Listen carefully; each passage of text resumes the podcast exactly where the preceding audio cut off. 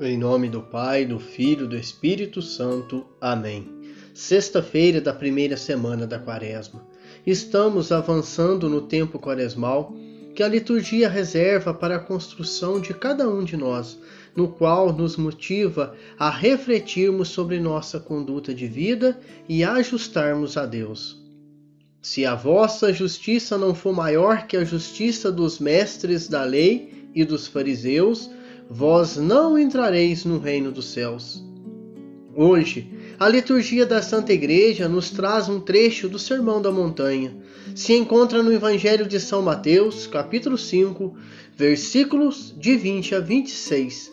E Jesus nos chama a irmos além da lei, que transformemos o nosso coração e as nossas atitudes para que nos pareçamos mais com Ele. Ouçamos. Naquele tempo, disse Jesus a seus discípulos: Se a vossa justiça não for maior que a justiça dos mestres da lei e dos fariseus, vós não entrareis no reino dos céus. Vós ouvistes o que foi dito aos antigos: Não matarás. Quem matar será condenado pelo tribunal. Eu, porém, vos digo: todo aquele que se encolariza com seu irmão será réu em juízo. Quem disser a seu irmão patife será condenado pelo tribunal. Quem chamar o irmão de tolo será condenado ao fogo do inferno.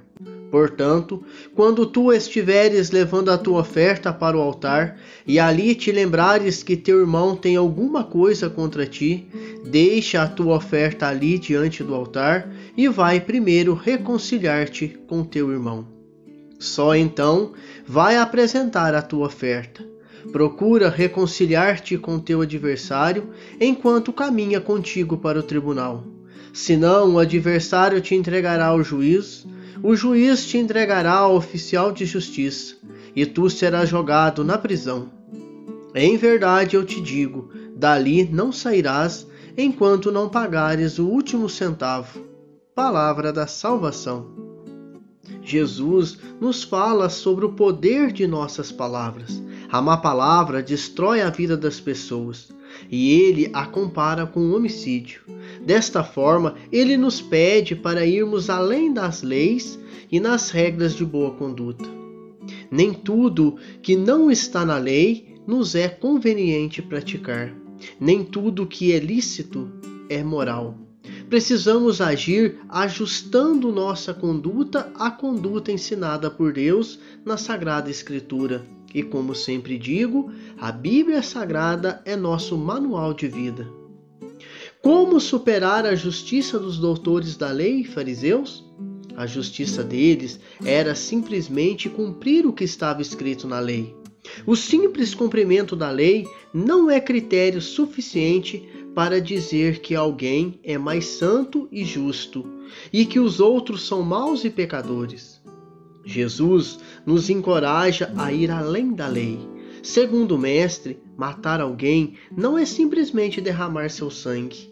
Matar-se, por exemplo, quando diminuímos moral e fisicamente alguém, por meio de palavras e atitudes nada edificantes, tais como ficar com raiva, chamá-lo de imbecil ou idiota e outras coisas.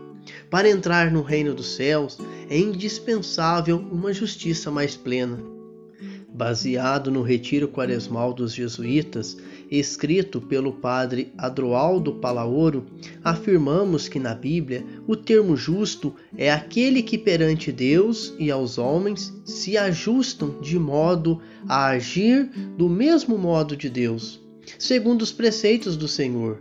Noé era justo diante de Deus, José era justo diante de Deus, Zacarias era justo diante de Deus, e tantos outros como nos afirma a Sagrada Escritura.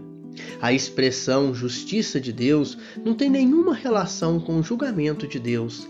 Ela é, antes de tudo, misericórdia e fidelidade a uma vontade de salvação, maneira de ser e de agir.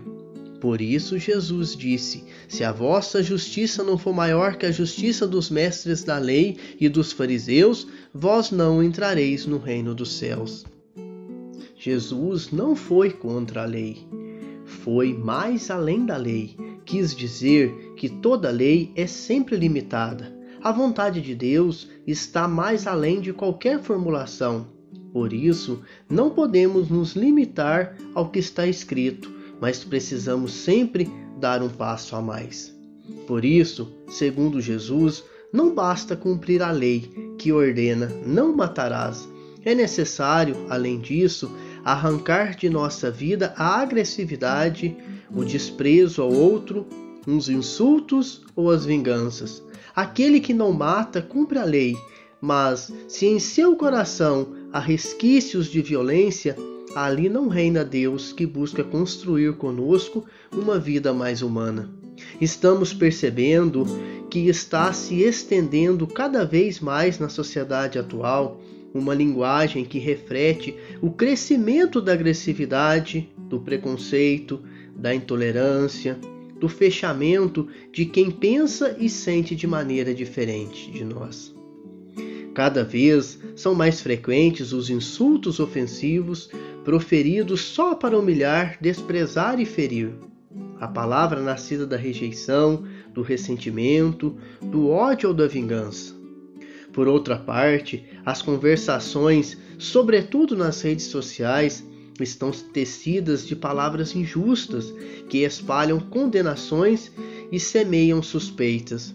O exemplo são as fake news, palavras ditas sem amor e sem respeito, que envenenam a convivência, causam danos e rompem as relações entre as pessoas. Por isso, lembramos Deus, em sua infinita sabedoria, nos deu dois ouvidos e uma boca. Vamos ouvir mais, refletir, pensar, levar aos ouvidos de Deus e só depois falar. Não esqueçamos que nossa boca fala do que está cheio nosso coração. Qual será nossa atitude diante das pessoas que pensam diferente de nós? Prevalece em nós o peso da lei ou a força da misericórdia? Como está a nossa atitude nas redes sociais, nas postagens e principalmente nos comentários? Já ouvi muitos dizerem assim: o perfil é meu, posto que eu quiser. Essa atitude é a que Jesus nos ensina? Lembrem-se do quinto mandamento: não matarás, e também do evangelho de hoje: as palavras também matam. Amém.